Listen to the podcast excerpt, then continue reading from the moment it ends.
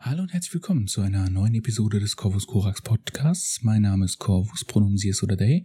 Und heute schauen wir uns das erste Kapitel von Gilles Deleuze und Felix Guattaris Anti-Ödipus an. Das Kapitel zur Wunschproduktion und zu den Wunschmaschinen.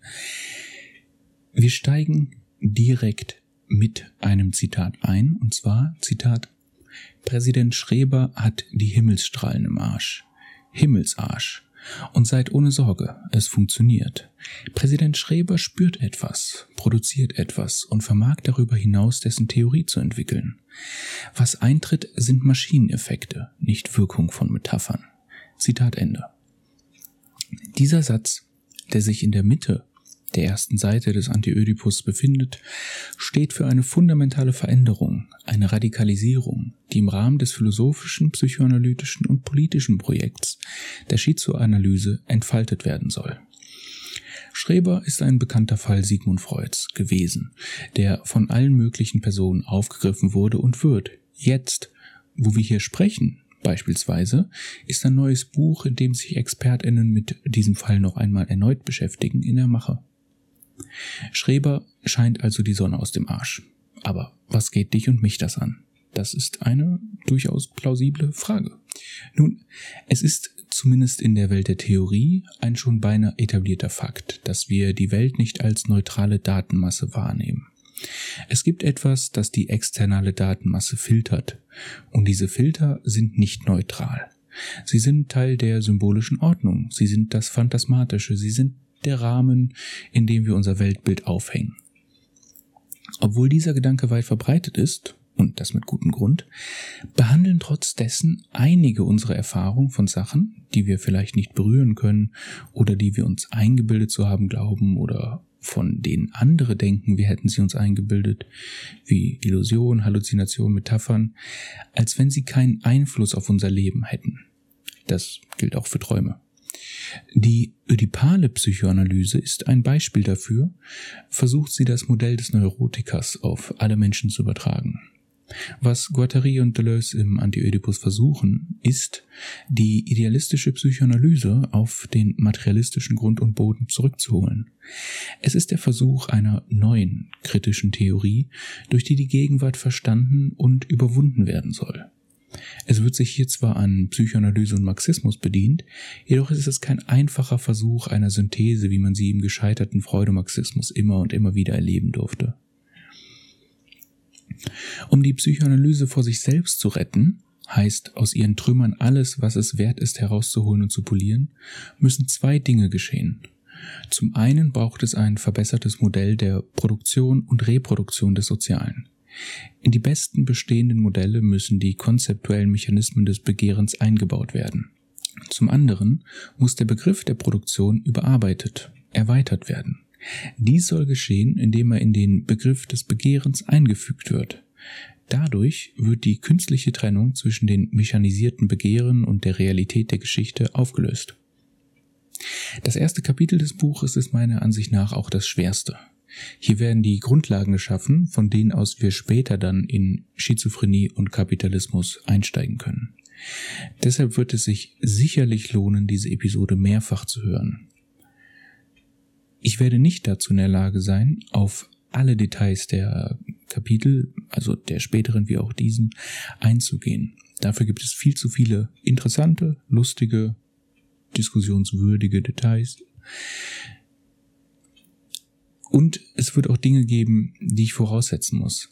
Ich habe versucht, mit möglichst geringem Verlust die zentrale Argumentation nachzuzeichnen und ich hoffe, dass euch diese Episode hilfreich sein kann, ob sie das als Begleitung ist, als Beilage oder ob sie für euch die vorerst einzige oder erste Berührung mit Deleuze und Guattari ist oder bleibt. Ich wäre schon froh, wenn es euch ausreichend Kontext gibt, damit ihr andere versteht, wenn sie sich auf Deleuze und Guattari beziehen. Das Buch beginnt mit drei Fallbeispielen, Schreber, Lenz und Malone. Diese haben jeweils einen Zweck. Es soll zwischen der Schizophrenie als Prozess und der Schizophrenie als Krankheit unterschieden werden. Die operativen Elemente des schizophrenen Prozesses sollen bargelegt werden und es soll gezeigt werden, dass diese schizophrenen Prozesse die basale Matrix des Unbewussten bilden. Die Schizophrenie als Krankheit ist anstrengend, belastend und so weiter. Und da zweifeln Deleuze und Guattari auch nicht dran. Jedoch bestehen sie darauf, dass die Behandlung einen großen Teil des Schadens erzeugt. Der schizophrene Prozess jedoch, jetzt mal unabhängig von der Erkrankung, ist dazu in der Lage, uns die wahre Natur des Begehrens als synthetischen Prozess darzustellen. Es ist keine Romantisierung der Schizophrenie und auch keine Pulverisierung des Subjekts, wie so manch eine Person es behauptet. Die Behauptung lautet stattdessen, wir können vom schizophrenen Delirium etwas über die materiellen Prozesse des Unbewussten lernen. Diese Behauptung basiert auf der Evidenz, dass das schizophrene Delirium eine andere Form annehmen würde, würde das Unbewusste nicht maschinisch sein. Anhand der Fallstudien und weiteren Beispielen zeigen beide, dass die schizophrene Person immer sowohl Homo natura wie auch Homo historia ist. Natur wird nicht qua Natur, sondern als Prozess der Produktion betrachtet, wie anhand von Büchners Lenz gezeigt wird. So wird hier Büchner über Lenz zitiert. Zitat, aber er meine, es müsse ein unendliches Wonnegefühl sein, so von dem eigentümlichen Leben jeder Form berührt zu werden, für Gesteine, Metalle, Wasser und Pflanzen eine Seele zu haben, so traumartig jedes Wesen in der Natur in sich aufzunehmen, wie die Blumen mit dem Zu- und Abnehmen des Mondes die Luft. Zitat Ende. Die schizophrenen Maschinen sollten deshalb für die Gestaltung einer Theorie wichtiger sein als die neurotischen. Wie Deleuze und Guattari anhand Büchners Lenz zeigen, löst die schizophrene Maschine alle gewohnten Orientierungspunkte auf und sieht die Welt in ihrer Prozessualität als Produktions- und Wunschmaschinen. Dabei werden Differenzen wie menschliches und nichtmenschliches in dieser Prozessualität aufgehoben. Das Subjekt Lenzens wird dezentralisiert und kann so den Produktionsprozess, der zwischen ihm und der Natur passiert, losgelöst von ihm als Subjekt betrachten. Das Subjekt ist ein Überbleibsel, welches sich an den Wunschmaschinen vorbeischlängelt und sich hier und da identifiziert, alte Identitäten loslässt, neue aufbaut und so weiter. Das Ödipus-Phänomen wird in Teilen der Psychoanalyse als fundamental und zentral gesetzt.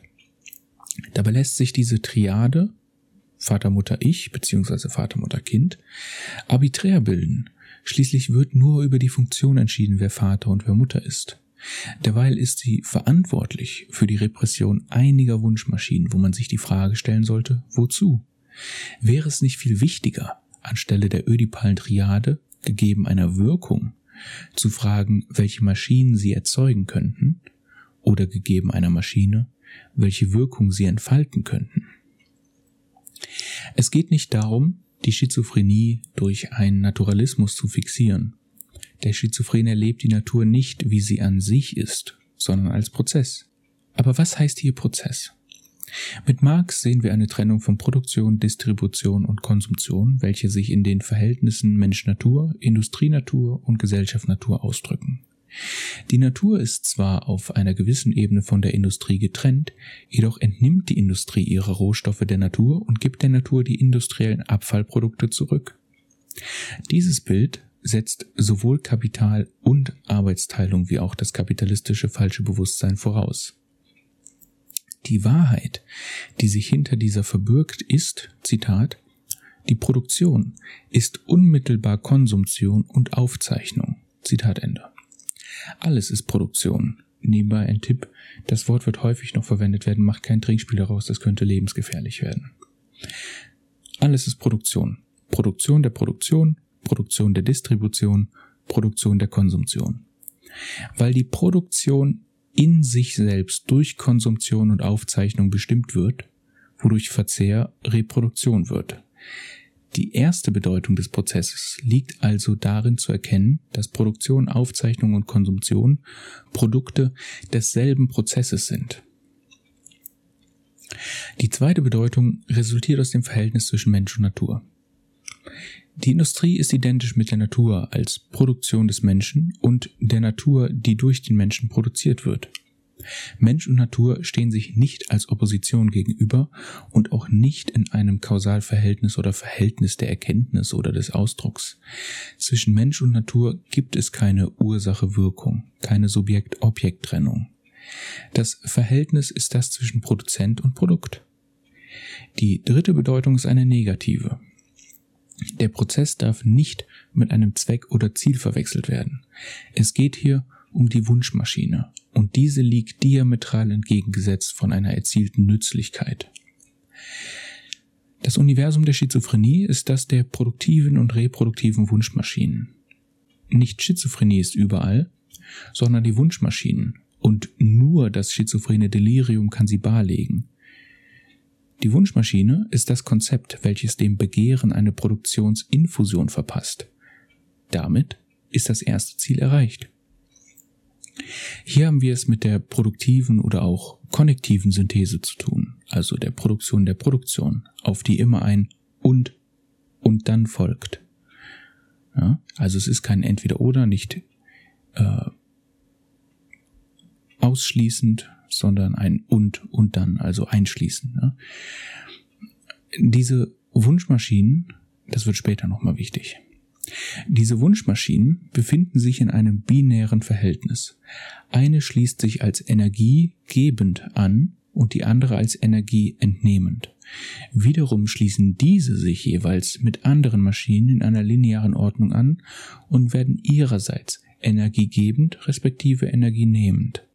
Dieser endlose Wunsch des An- und Abkoppelns erzeugt pausenlos Fragmentierung, aus der Partialobjekte entstehen. Zitat, jedes Objekt setzt die Beständigkeit eines Stroms voraus, jeder Strom die Fragmentierung des Objekts.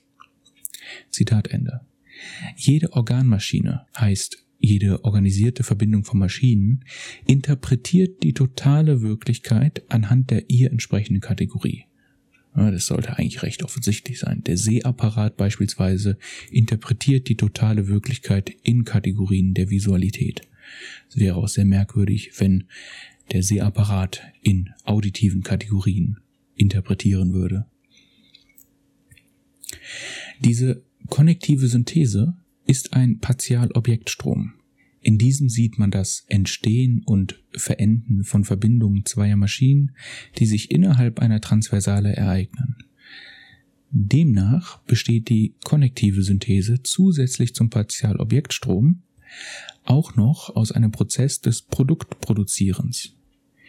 Die Wunschproduktion ist die Produktion von Produktion, heißt, die Wunschproduktion erzeugt den Prozess der fortlaufenden Produktion.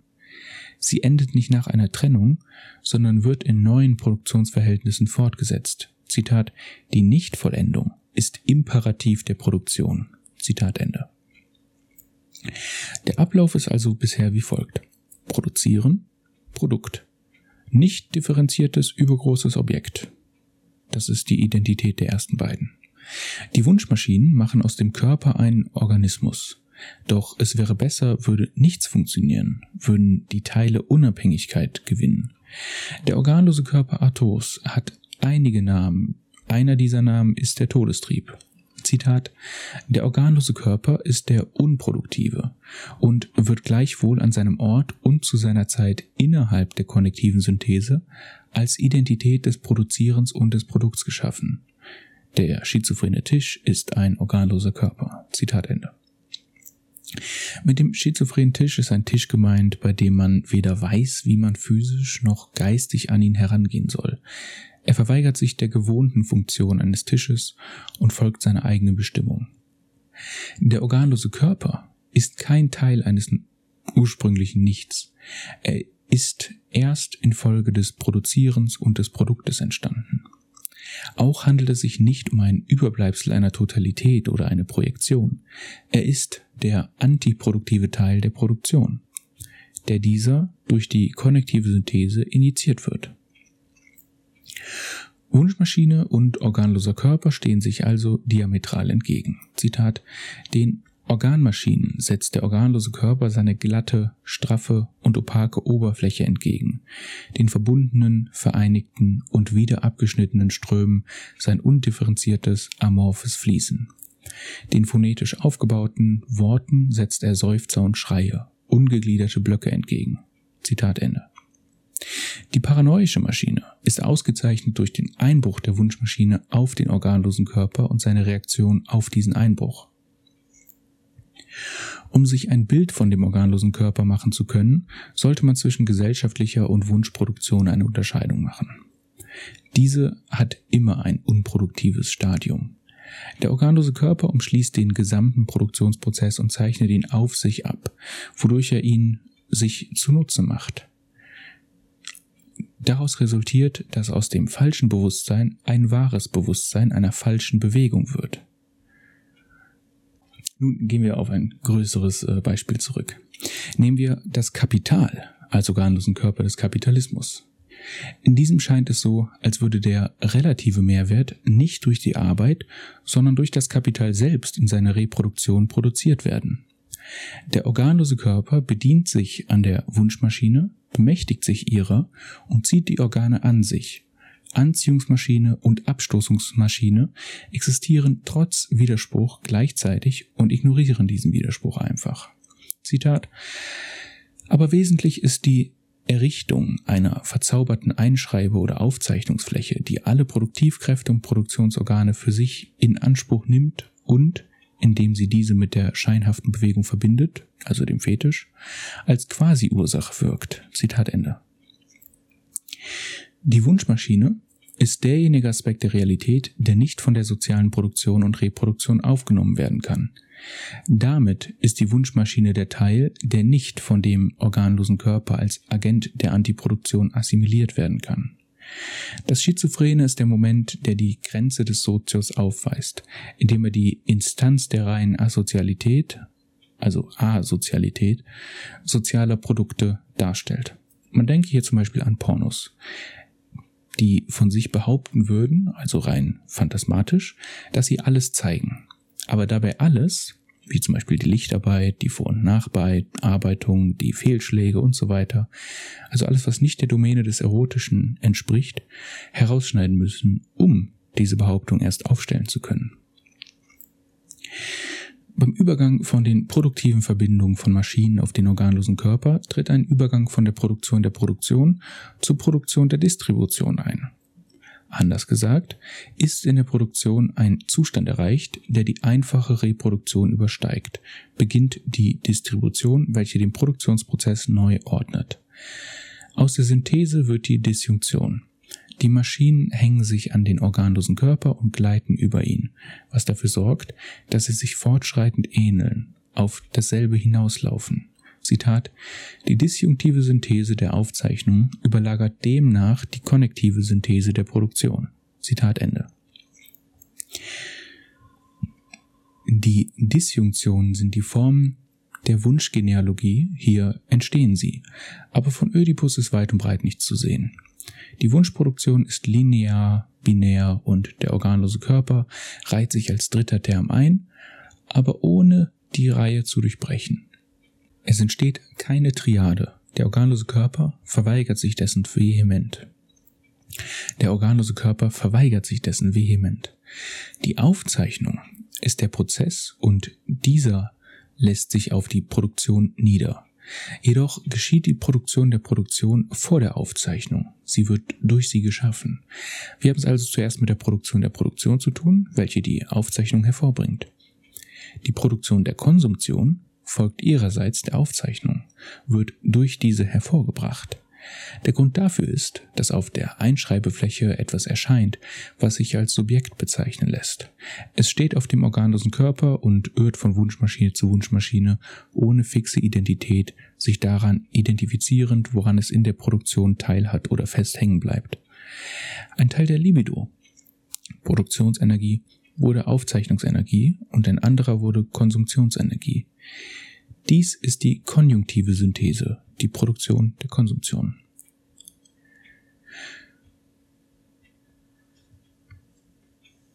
Wunschmaschinen entwickeln dann immer ein revolutionäres Potenzial, wenn sie der gesellschaftlichen Kodierung entfliehen können. Ein Beispiel. Wir haben ja vorhin besprochen, wie der organlose Körper sich Sachen zuschreibt. Das sehen wir zum Beispiel, wenn wir uns die Wörter Arbeitgeberin und Arbeitnehmerin anschauen.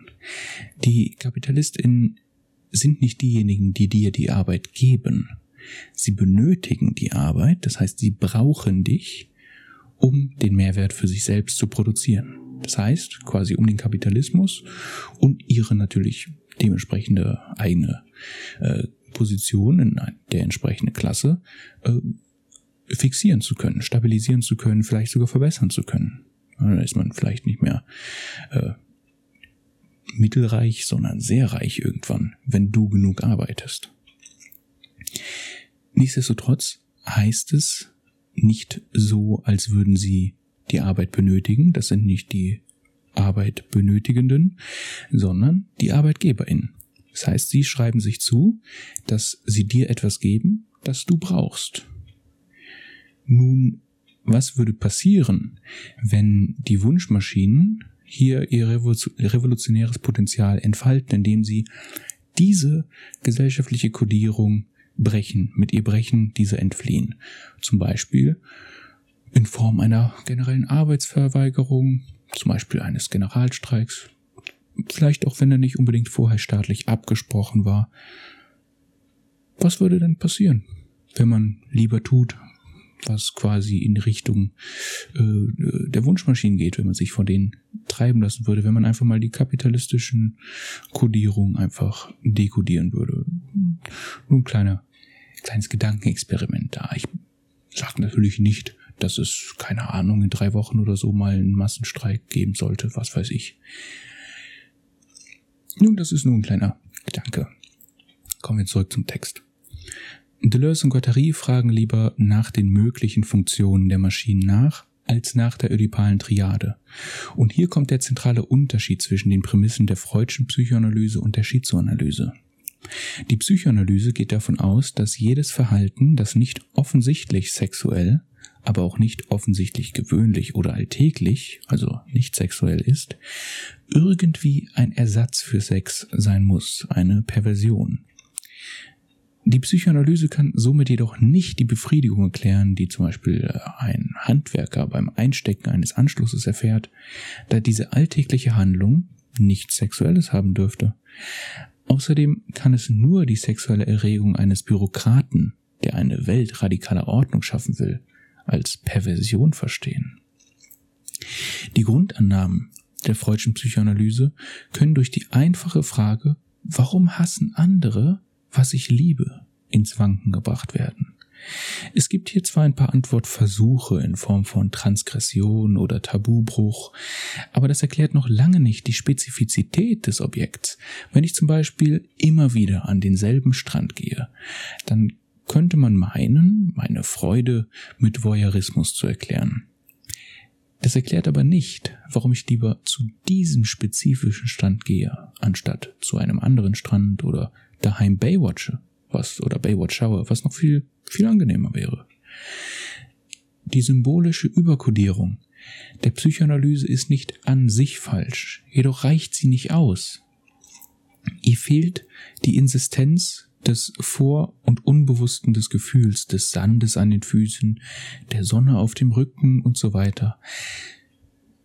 All das benötigen die Wunschmaschinen, um verstanden zu werden. Sexualität ist überall, weil Begehren eine Affirmation der Produktion ist.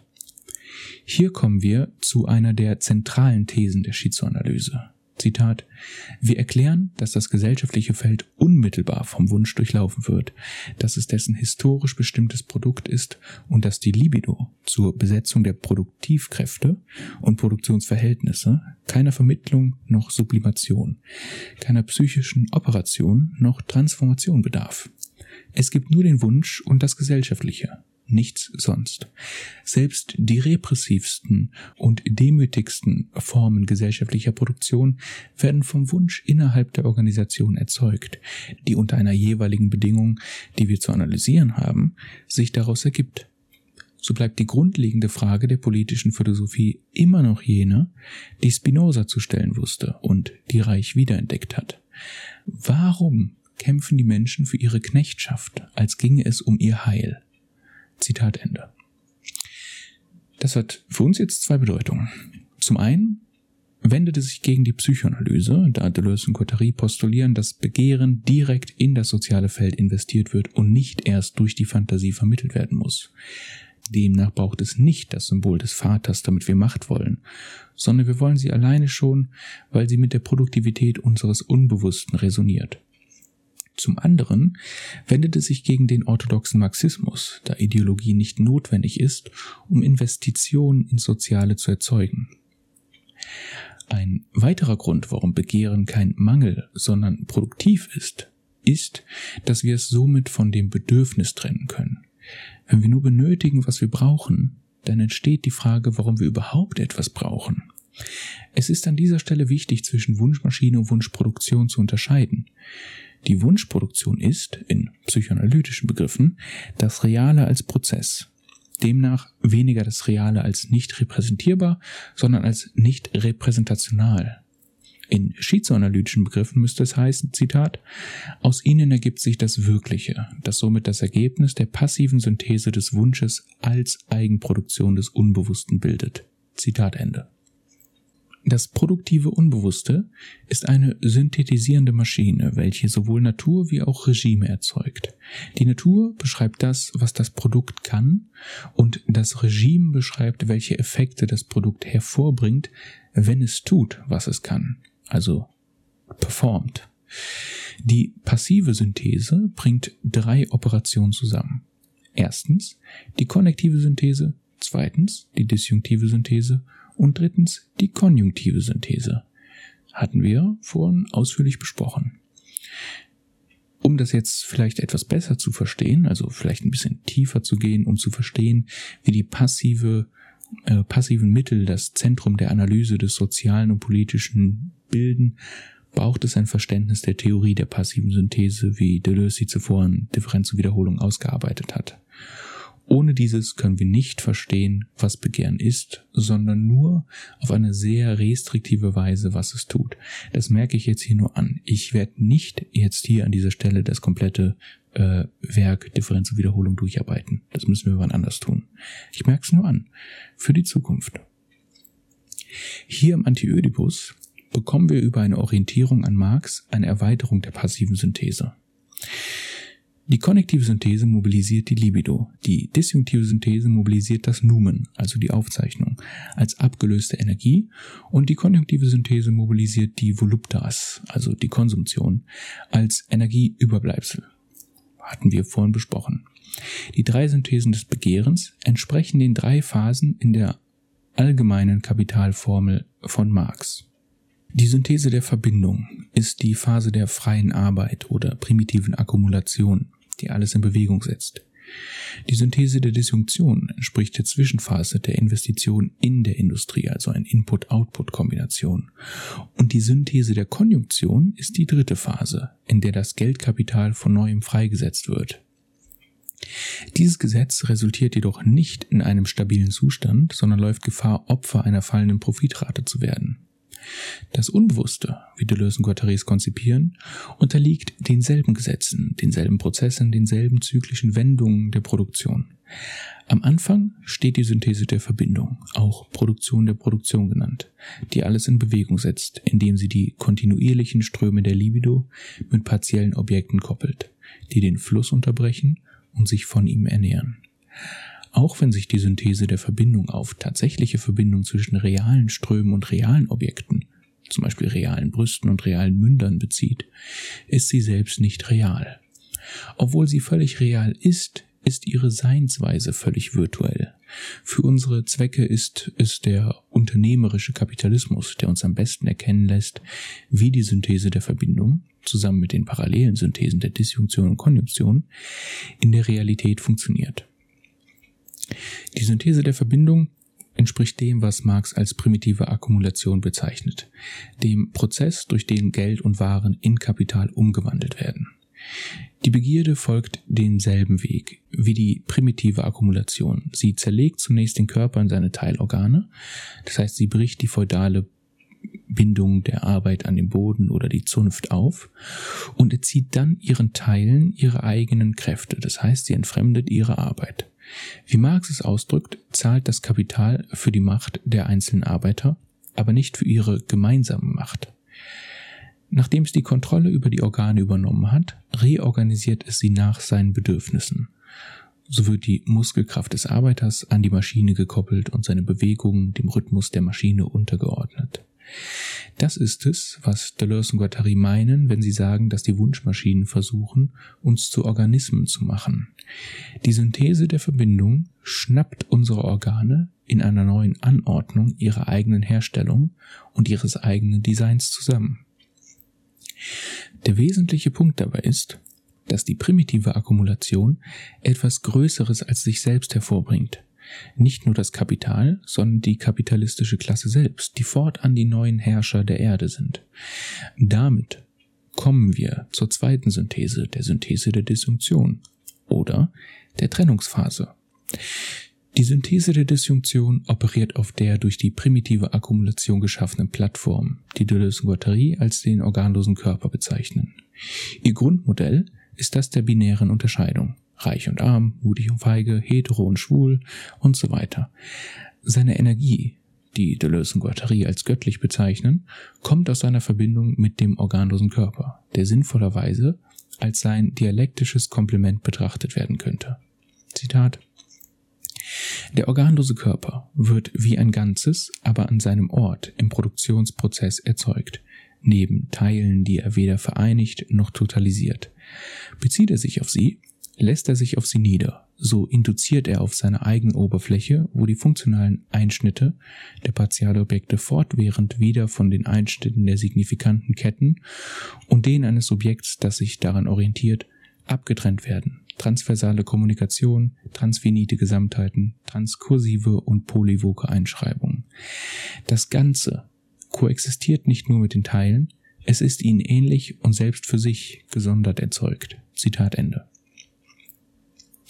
Übertragen auf die ökonomische Theorie heißt das, dass der Prozess der primitiven Akkumulation als Nebenprodukt etwas hervorbringt, was mächtiger ist als es selbst.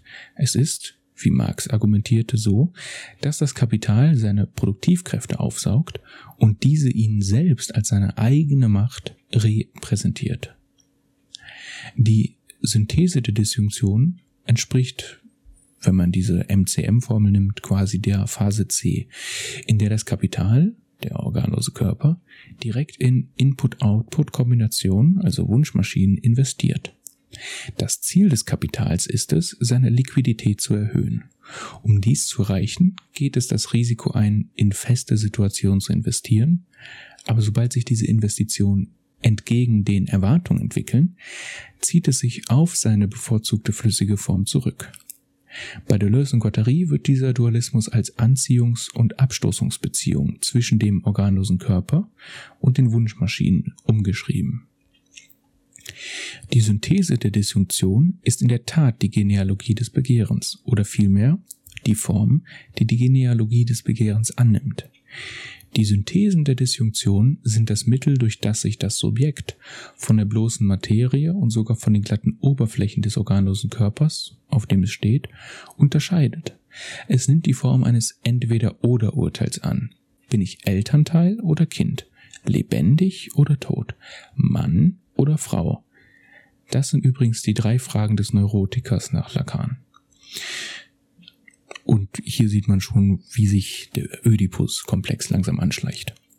Man könnte sagen, der organlose Körper gleicht in der ideologischen Funktion der Althusserschen Konzeption der Interpellation. Doch während Althusser die Verkennung tatsächlich mit der Ideologie verquickt, behandeln Deleuze und Guattari sie als Produkt der Interaktion zwischen dem organlosen Körper und den Wunschmaschinen. Das Subjekt leidet unter der Spannung zwischen den beiden Zuständen des Begehrens, frei und fixiert, die durch die Synthese von Verbindung und Disjunktion erzeugt werden, und versucht unbewusst, diese Spannung durch die Produktion einer weiteren Art von Begehren zu versöhnen, durch die Produktion einer noch anderen Art von Maschine, die der zölibatären Maschine oder die wir als zölibatäre Maschine vorläufig bezeichnen mögen. Und damit schließe ich quasi erst einmal dieses Kapitel ab. Wir kommen jetzt an die Stelle, wo wir auf Ödipus übergehen, wo wir uns den Familialismus anschauen. Und ich denke, da macht es Sinn, diesen Rest des Kapitels aufzuheben und für nächstes Mal äh, quasi in den nächsten Text mit zu integrieren. Ich halte das für ganz sinnvoll. Wir haben jetzt hier einiges Komplexes angesprochen. Wir haben hier einige Grundlagen gelegt und beim nächsten Mal schauen wir uns genau an, was denn jetzt eigentlich mit Ödipus los ist. Was ist so schlimm daran? Was ist das? Warum sollten wir es loswerden? Warum wird das so schwer, das loszuwerden? Und so weiter. Ödipus und seine Folgen ist das nächste Mal dran. Ich hoffe, die Episode hat euch gefallen und ich hoffe, sie konnte euch weiterhelfen. Ähm, wie gesagt, vielleicht lohnt es sich, die Episode mehrmals anzuhören.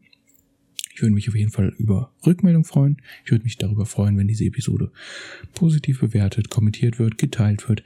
Es hat gut was an Arbeit benötigt, um diese Episode zu machen. Deswegen würde es mich natürlich freuen, wenn sie auch etwas äh, mehr Unterstützung erfährt als sonst.